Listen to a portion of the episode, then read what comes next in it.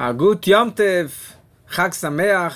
Hoje é o dia de Chai Elul, dia 18 de Elul, uma data extremamente importante no calendário judaico, no calendário racídico. Hoje é a data do nascimento das duas grandes luminárias do Baal Shem Tov e do Alter Rebbe.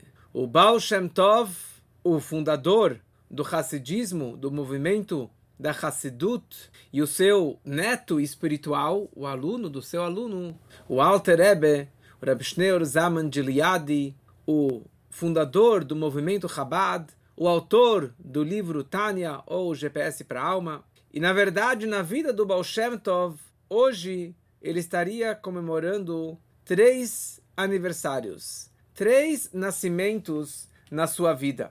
Nesse dia de 18 de Elul, na vida dele, três grandes acontecimentos ocorreram. Primeiramente, ele nasceu no dia 18 de Elul do ano Nahat. Nahat quer dizer prazer, alegria, mas Nahat do ano 5458, que seria 1698. Anos mais para frente, foi o dia que o seu grande mestre se revelou para ele, o Ahia Hashiloni, que já era um, um tzadik, já falecido, já estava no paraíso já há séculos, como contei ano passado nas histórias do Baal se você não lembra, então pode pegar as gravações em qualquer um dos meus canais, as histórias do Baal que eu contei no ano passado. Então, nesse dia 18 de Elul, esse grande mestre, mentor, o Ahia Hashiloni, se revelou para ele em 1724. E alguns anos mais para frente, dez anos depois, foi o dia que ele também se revelou ao mundo.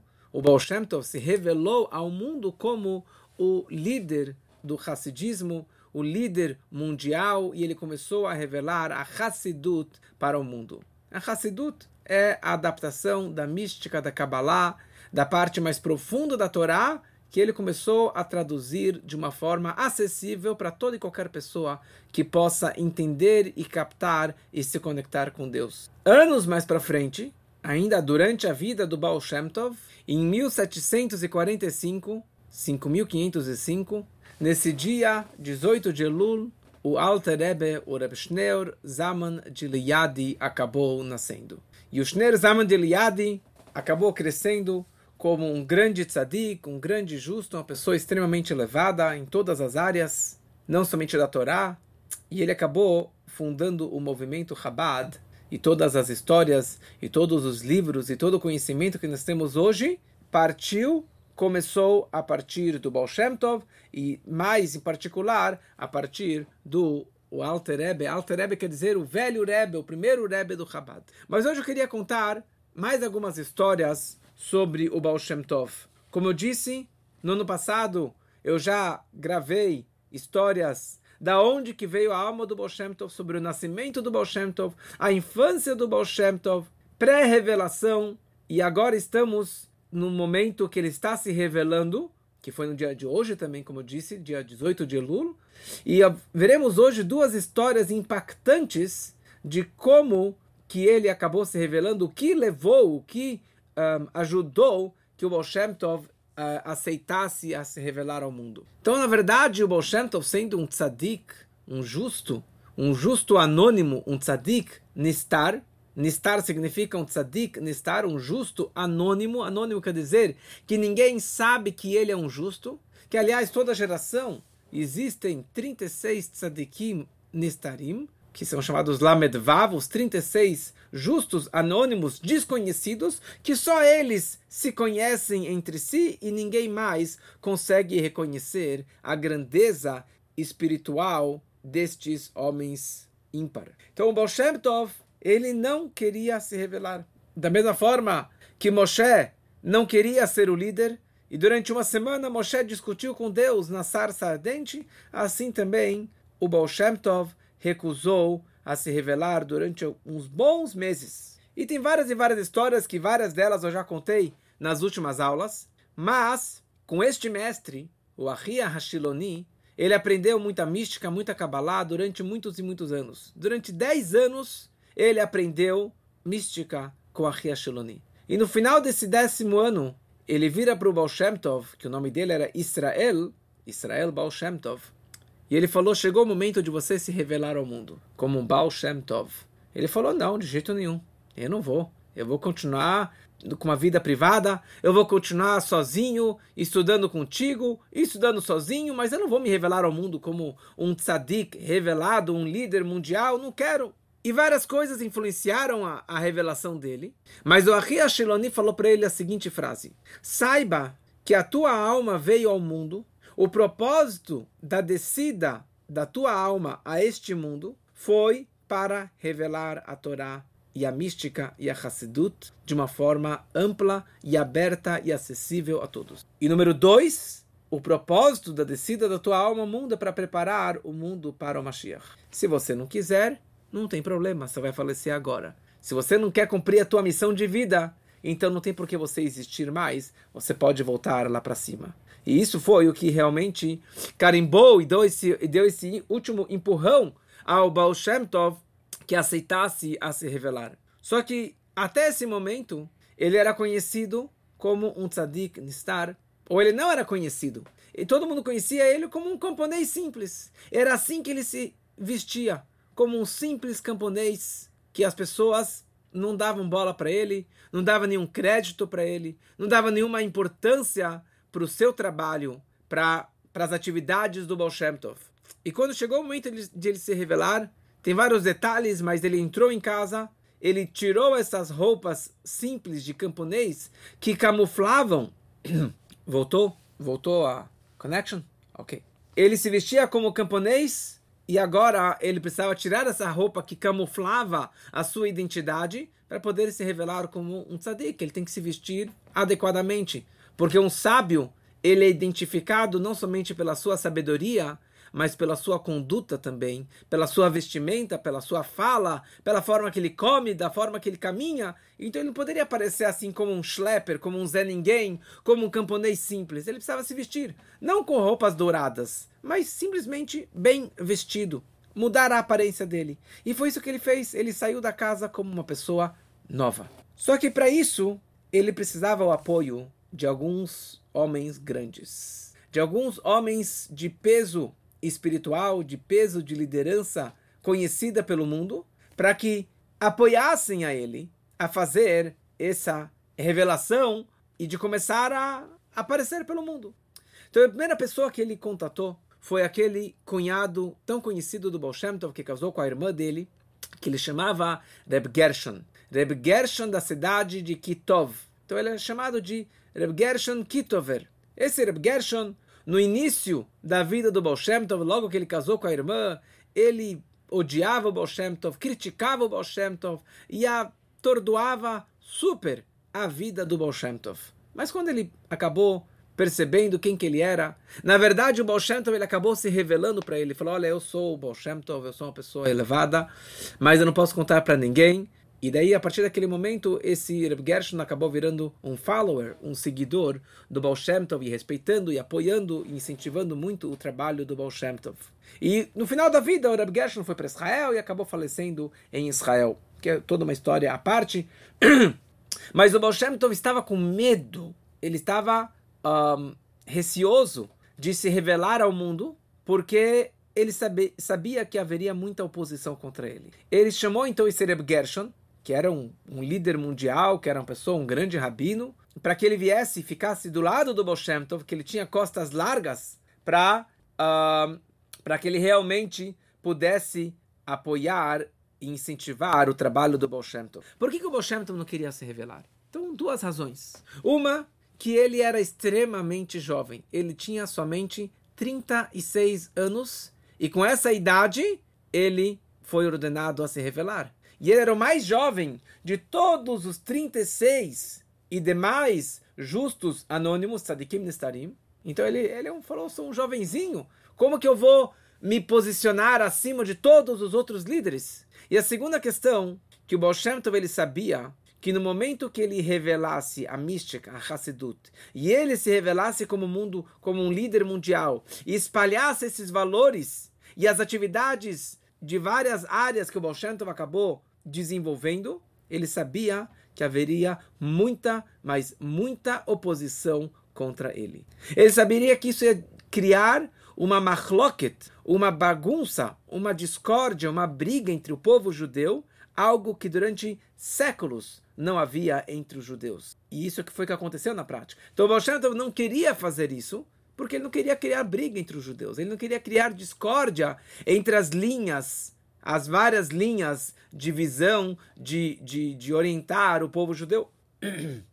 Então, por isso, ele precisava de suporte dos grandes Geonim e Tzadikim, dos eruditos e dos justos e dos grandes rabinos e dos grandes líderes para diminuir as acusações contra ele. E foi isso que ele fez. Ele foi até Mezebush, ele foi até a cidade de Mezebush e ali ele se revelou. Ali ele trocou as roupas e apareceu e começou a aproximar as pessoas e começou a orientar as pessoas e revelar valores do judaísmo, valores da mística que era totalmente desconhecida ao povo, ao mundo todo. Só um, um, um assunto interessante da vida do Baal Shem Tov.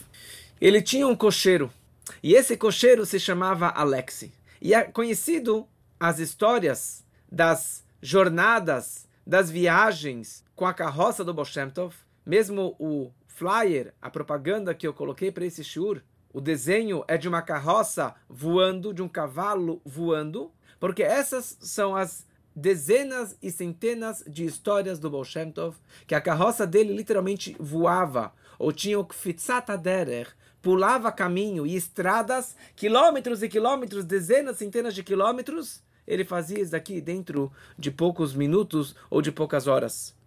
Então, quando ele entrava, na carroça, o, o, o cocheiro dele, o Alexi, só precisava ser pontual, chegar na hora, ele sentava, guiava os cavalos até fora da cidade de Mezebush, e daí ele virava para o Alexi e falava, Alexi, já pode dormir. E ele abaixava a cabeça, e os cavalos cavalgavam sozinhos, e iam estradas e estradas, florestas e florestas, até que chegavam até aquele point, até aquele local de destino onde que o Baal Shem Tov precisava fazer algo, aproximar alguém, conhecer alguém, ajudar alguém, salvar alguém, como as milhares e milhares de histórias do Baal Shem Tov. Então, ele acabou atraindo muitos líderes ao seu redor.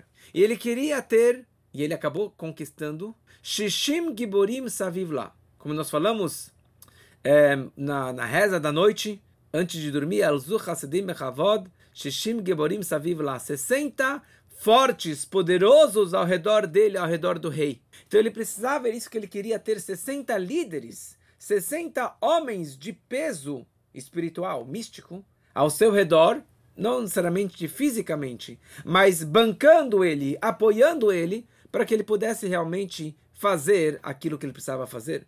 O seu sucessor, o Magid Mimezrich, ele acabou tendo o dobro disso. Ele teve 120 Giborim, 120 líderes poderosos ao seu redor.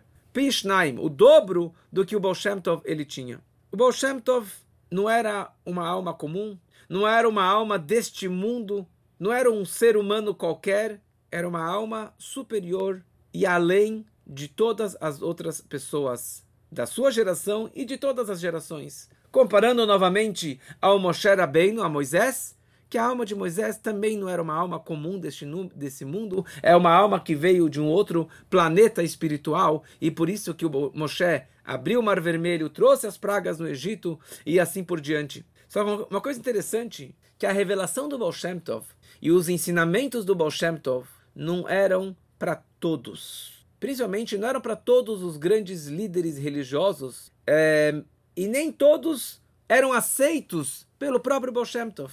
Contam que o Baal Tov virou para um grande tzadig, um grande líder daquela época, que era o pai do famoso Rebbe Michael Mislotchov. Michael Mislotchov tem uma música famosa dele, que para quem fez a viagem conosco para o Rebbe, aprendeu essa música desse grande líder. Desculpa, estou um pouquinho resfriado, mas não podia perder a nossa aula de hoje.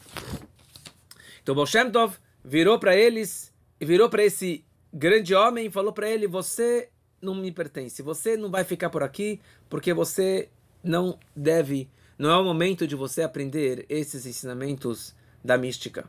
E o Baal Tov começou a revelar ao mundo o que é chamado de Kabbalah. Mas tem vários tipos de Kabbalah. Ele trouxe a Kabbalah Ma'asit, a Kabbalah prática. Quer dizer, pegar todos os segredos da mística da Kabbalah e trazer na prática. Fazer milagres na prática, milagres totalmente sobrenaturais, como este exemplo que eu trouxe antes, que a carroça dele voava ou que ela tinha uma velocidade muito além da, da normalidade. E isso ele seguiu o caminho do grande líder místico da, da, da Kabbalah, o grande Arizal, o Rabbi Luria. Diferente do Ramak, que não fazia Kabbalah prática, o Arizal fazia, e aqui o Baal Shem Tov também fazia Kabbalah prática. Interessante que em Chabad, a partir do primeiro Rebbe de Chabad, totalmente não fazemos Kabbalah prática, não vamos atrás de Kabbalah prática, como que o Rebbe anterior ele disse, Deus nos livre, Haz Shalom, de que nós façamos e pratiquemos a Kabbalah na prática. O estudo sim, mas não fazer essas coisas sobrenaturais. E por isso Baal Shem Tov, ele tinha um livro de cura. Sefer Harefuot, o livro da cura. Da mesma forma que o rei Salomão tinha o livro da cura, ele também tinha o livro da cura. Que com isso ele conseguia salvar e curar casos totalmente impossíveis, colocando essas teorias na prática. O Baal Shem Tov fazia muitos kamea. Kamea são amuletos tem várias histórias de amuletos que o Baal ele fez, e com esses amuletos ele conseguiu ajudar e salvar pessoas e fazer milagres. Certa vez o Baal ele vira, vira para sua filha, Odo, Udo, e ele pediu para ela trazer esse livro de medicina, esse livro de cura, Sefer Refuot. E ele pediu para ela, mande esse livro com uma pessoa para que me entregue, mas por favor, minha filha, não ouse a ler e nem abrir deste livro porque é perigoso para você. Não é para qualquer um, só eu que consigo ter acesso a este livro. Mais um assunto que foi uma grande novidade do Baal Tov foi a aproximação dele às pessoas simples. Aos judeus mais simples, mais pobres, mais ignorantes, mais afastados, mais analfabetos, o carpinteiro, o carregador de água, o peixeiro, o açougueiro, as pessoas que não tiveram o mérito de aprender, de estudar, de ter dinheiro e de ter conhecimento, porque ter conhecimento ia com dinheiro. Se você não tem dinheiro para bancar um professor particular, você não vai ter educação. Hoje em dia tem escola pública, mas naquela época não existia esse conceito. E era um professor para cada casa, para cada família, e se a pessoa não tinha dinheiro, ela ficava na ignorância.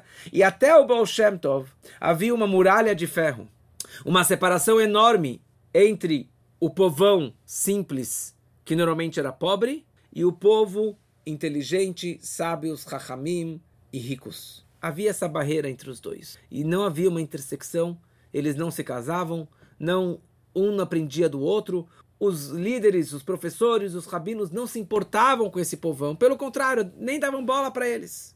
E a grande novidade do Baal Shem Tov foi de quebrar essa cortina de ferro, de quebrar essa muralha entre os mais e os menos. E ele foi o primeiro que cruzou essa fronteira. E ele começou a se aproximar dessas pessoas. Então ele entrava lá na, no, no, no ferreiro que estava lá batendo o ferro. Ele falava como vai. Ele falou tudo bem. Ele falou não, não, Baruch Hashem. Baruch Hashem, a saúde está boa, os filhos estão bem, ah, estou produzindo muitas coisas. E ele queria ouvir o Baruch Hashem dessas pessoas. E ele ensinou para eles a letra Aleph, a letra Beit, a letra Gimel, como acreditar em Deus. Ensinou para eles fazer o Shema Israel ensinou para eles alguma lei, mais algum detalhe. E ele começou a demonstrar e revelar nessas pessoas, entre aspas, simples, simples e pobres de espírito.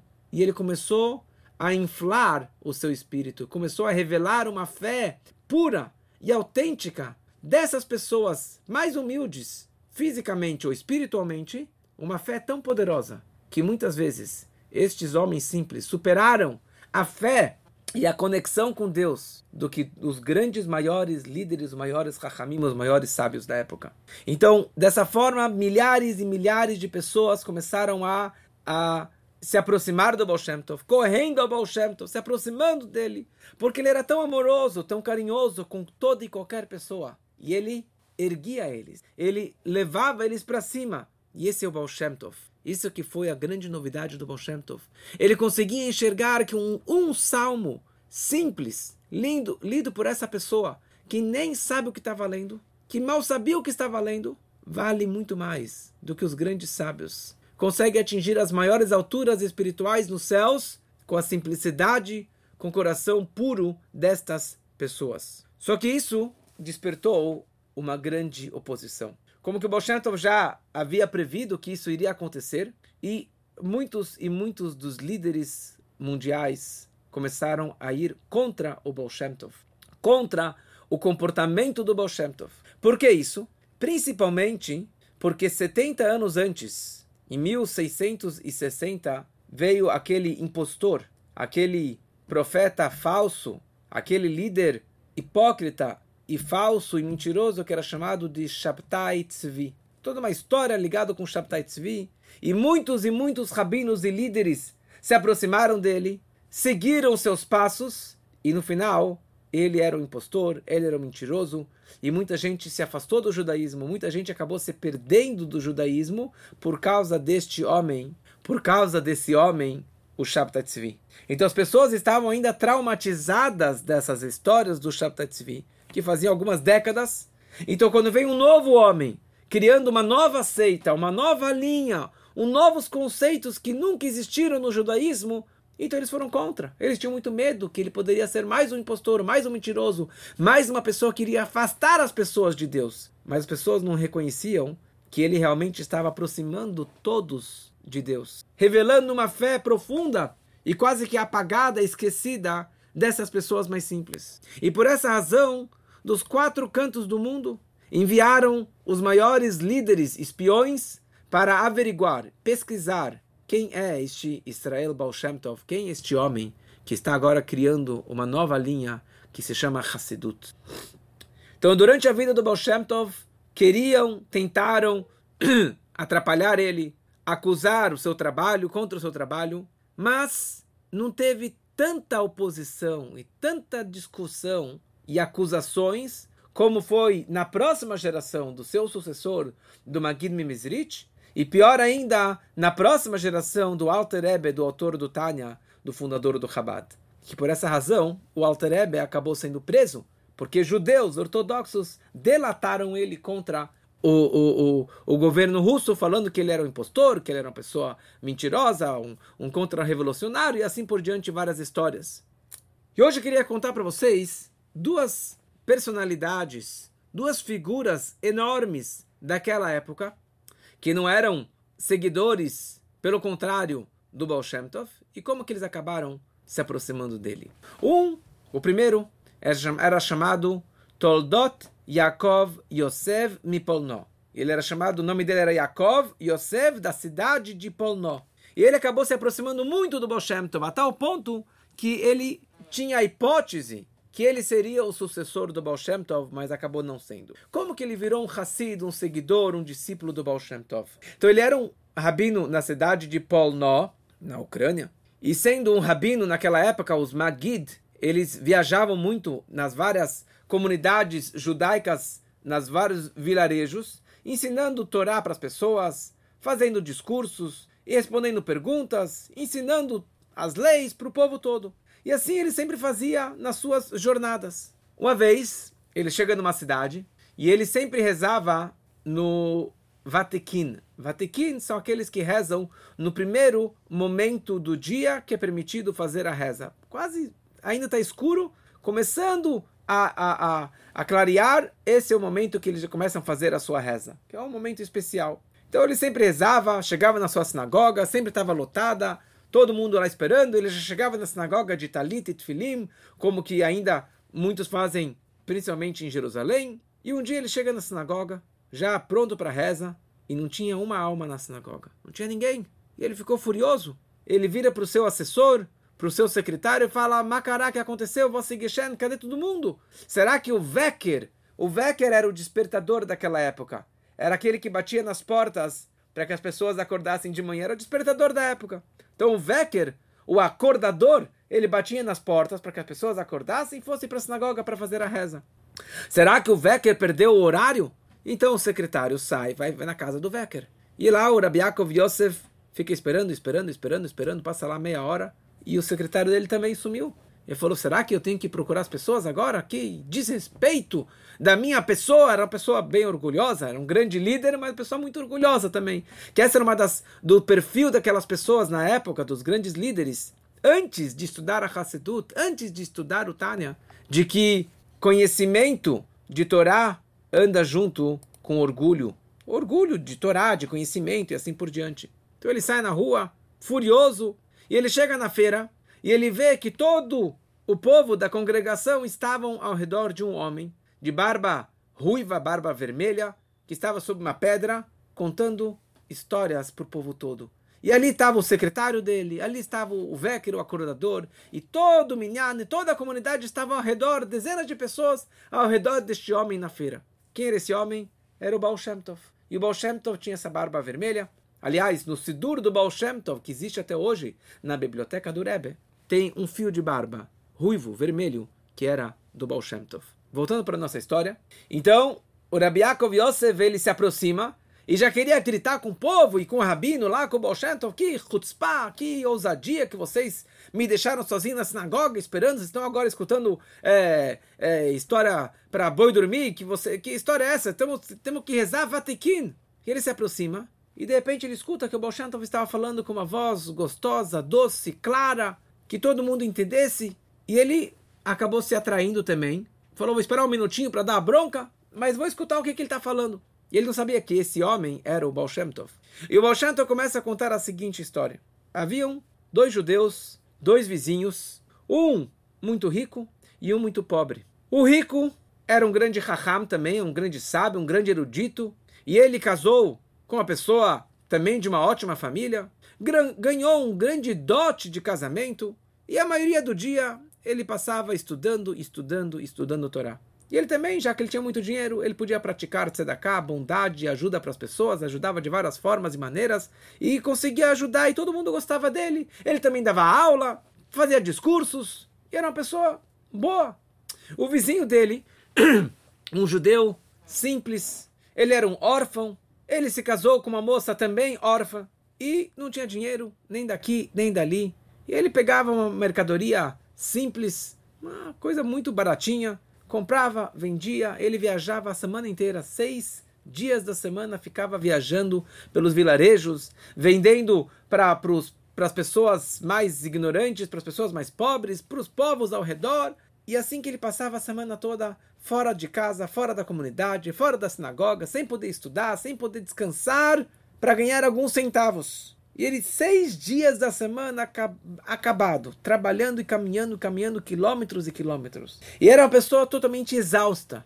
Exausta, o dia inteiro exausto. Tão exausto que ele era, quando ele parava em qualquer lugar, ele simplesmente ele adormecia, ele apagava. Quando ele chegava em casa, na sexta-feira, na véspera do Shabat, ele dava aquelas poucas moedas que ele conseguiu juntar, deu para a mulher, a esposa vai, devolve, paga as dívidas que ela arrecadou durante a semana, comprava uma batata, uma cabeça de peixe, alguns restos de carne para fazer um pouquinho para o Shabat. E assim ela preparava comida simples para a família para o Shabat. Ele já ia cedo para a sinagoga, se preparava para a sinagoga, vestia a melhor roupa que ele tinha, coitado.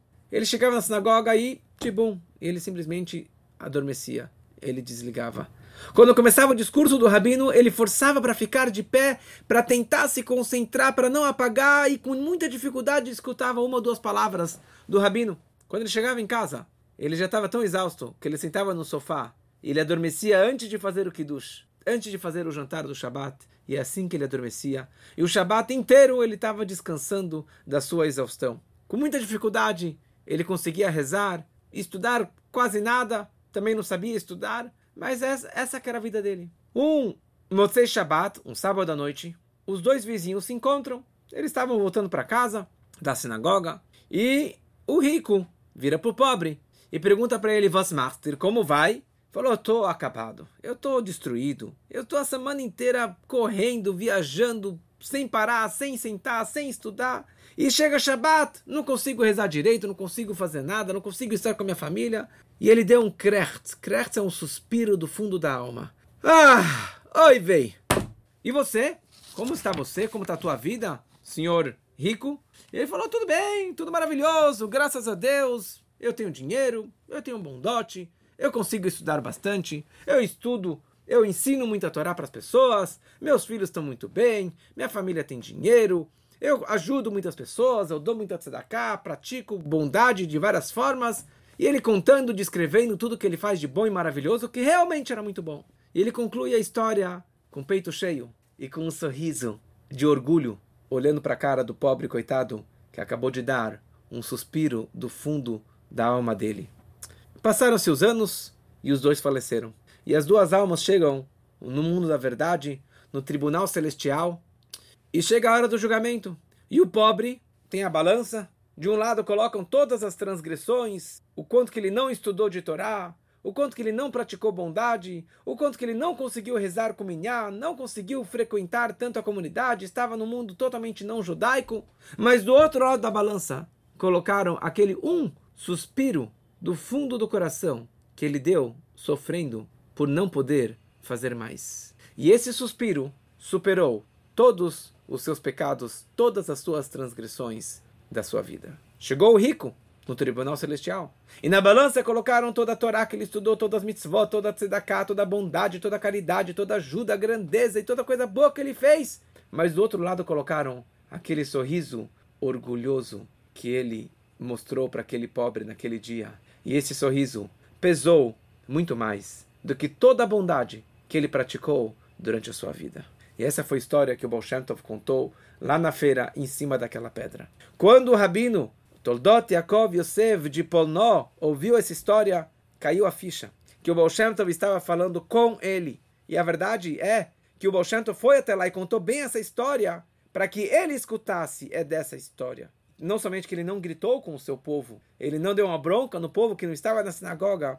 Pelo contrário, ele acabou virando o primeiro tzadik, líder mundial seguidor do Baal Shem Tov, e ele que foi essa, essa primeira costas larga que acabou bancando e apoiando as atividades do Baal Shem Tov. E o Baal Shem Tov orientou a ele para parar de jejuar, que era o costume da época de, fazer inúmeros jejuns e autoflagelações. Ele falou: você tem que servir a Deus com alegria. Que essa foi uma das grandes novidades do Baal Shem Tov, servir a Deus besimcha com alegria. E este Toldot Yaakov Yosef, ele era 20 anos mais velho do que o Baal Shem Tov, ou mais. E ele virou o maior seguidor do Baal Shem Tov. E quando o Baal Shem Tov faleceu, ele pensava que ele seria o sucessor do Baal Shem Tov, e ele ficou surpreso quando que o Magid Mimezrich virou o seu sucessor. Quem era o Magid Mimezrich? O Magid Mimezrich acabou virando o sucessor do Baal Shem Tov, o próximo líder. Só que o Magid Mimezrich também não era do movimento racídico, não era um seguidor do Baal Shem Tov. E como que ele acabou virando esse seguidor, esse grande seguidor e o sucessor do próprio Baal Shem Tov? Ele foi um dos últimos 60 tzadikim justos da época que seguiram Baal Shem Tov. Ele apareceu somente no ano 5413. Esse Magid Mimezrich, que o nome dele na verdade era Dovber, ele uma vez estava muito doente. E o seu rabino, o famoso Pnei Yehoshua, que é um grande comentarista do Talmud, o Pnei Yehoshua sugeriu para o Magid Mesrit, Magid é, significa o professor da cidade de Mesrit, que ele fosse até o Baal Shem Tov. Porque, como eu falei antes, ele era conhecido, famoso como um curador de doentes. Em situações impossíveis, ele conseguia praticar os seus amuletos e as suas, os seus milagres para salvar essas pessoas. E o Magid falou: eu não vou até o Baal Shem Tov. Eu tenho 16 perguntas contra ele, contra o seu comportamento, contra as suas práticas. Como que eu vou até ele? Mas o seu professor, o Pnei Yoshua, insistiu, insistiu, falou: o que, que tem a perder? Você está morrendo. Ele acabou aceitando viajar até o Baal Shem Tov. E, obviamente, ele acabou ficando apaixonado pelo Baal Shem Tov, virou um dos maiores um, seguidores Hasidim do Baal Shem Tov. E, depois de um tempo, ele volta para sua casa, ele encontra o seu mestre do passado, o Pnei Yoshua. Ele falou, falou, cadê as tuas perguntas que você tinha, suas críticas contra o Baal Shem Tov? E ele falou o seguinte, olha, eu achava que ele era um ser humano qualquer, como eu e você, meu mestre. É um grande rabino. Então por isso que eu tinha 16 perguntas contra ele. Mas no momento que eu conheci o Baal Shem Tov, eu entendi que ele não é uma pessoa deste mundo. Ele não é uma pessoa normal. Ele é um anjo de Deus. então não existem mais perguntas contra um anjo. Se é uma pessoa normal, que nem eu, tenho perguntas, mas uma pessoa de outro planeta espiritual, não existem essas perguntas. Que assim também, quando fomos agora, semana passada, no quarto do Rebbe, é isso que a gente falou também. Quando as pessoas entravam no quarto do Rebbe, todas as perguntas, elas se dissolviam, automaticamente elas desapareciam. Tem um outro detalhe de como que ele virou o, um, um, um, sucessor, o, o sucessor e o seguidor do Baal Shem Tov, que ele ouviu conheceu um grande aluno do Baal Shem Tov, que se chamava Reb Nachum Horodonke. E Reb Nachum de Horodonke era o avô do Reb Nachum de Breslav. O grande movimento racídico de Breslav é neto deste Nachum de Horodonke, que era um aluno do Baal Shem Tov. Então o Magid conheceu esse Nachum e ficou muito curioso sobre o Baal Shem Tov. Então ele pegou e escreveu uma carta. E essa carta foi encontrada e existe até hoje essa carta. E ele escreve para o Baal Shem Tov. Ele falou o seguinte, olha, Baal Shem Tov, eu, o Magid de Mesrit, eu estou indo te visitar, mas não pensa que eu vou virar o teu seguidor. Eu estou indo para te conhecer, mas não imagine que eu vou virar o teu seguidor. O Magid era um Magid, ele era um mentor, um professor que viajava, que ensinava, que orientava as pessoas. Ele era um tzadik, ele era um gaon, um grande erudito. Mas ele falou: Eu não vou virar o teu seguidor. Depois de um tempo chega a resposta do Baal Shem Tov. E o Baal Shem Tov responde para ele e fala o seguinte: Eu recebi a tua carta, e apesar de não te conhecer ainda, eu suspeito que realmente você. É, desculpa, o Tov respondeu para ele: Bem-vindo, mas eu suspeito que você vai virar um de nós, você vai virar um dos nossos Hassidim. E daí o Magi respondeu para ele de novo: Falou, eu recebi a tua carta, eu não te conheço ainda, mas eu suspeito que realmente eu vou acabar te seguindo, eu vou acabar virando um dos seus discípulos. E finalmente ele viajou até o Baal Shem Tov. E o Baal Shem Tov vira para ele, já no primeiro encontro, na primeira Yehidut, audiência particular, o Baal Shem Tov vira para o Magid e fala para ele, olha, eu ouvi falar que você é um grande Mekubal, um grande cabalista, que você conhece todos os, os livros, os ensinamentos do grande mestre do Arizal. Então me faz um favor, pega esse livro aqui. Esse aqui é um livro do Etz Haim, Etzraim é o livro do Arizal, do grande Arizal. Você pode me fazer um favor? Você pode ler para mim esse trecho, esse texto aqui? Ele falou, sim, lógico, com certeza, já li isso aqui inúmeras vezes. E o Magid pegou e começou a ler, e começou a ler na frente do Bolshentov. Bolshentov falou, não, não, não, não é isso que está escrito aqui. Falou, como não? Eu vou ler de novo. Ele leu de novo, e o Bolshentov falou para ele, não é isso que está escrito aqui. Ele leu uma terceira vez, e o Bolshentov falou, não é isso que está escrito aqui. Então o Magid virou para o Bolshentov e falou, desculpa, então, por favor, o senhor poderia ler para mim? E o Bolshantov começou a ler aquele trecho, o mesmo trecho. Mas aquilo que ele estava lendo, ele estava também descrevendo e fazendo imagens. E o Magid, ele viu, ele enxergou, ele visualizou esses conceitos tão abstratos, místicos e cabalísticos, ele enxergou com seus olhos, ele enxergou com a sua alma. E ele ficou boquiaberto e não acreditou. E aí ele começou a entender a grandeza do Baal Shem Tov. Quer dizer, o Baal Shem Tov não estava trazendo mais assuntos, mais ideias, mas ele trouxe a mística de uma forma real, visível e, e autêntica. E dessa forma, o Baal Shem Tov conseguiu juntar esses 60 líderes ao seu redor.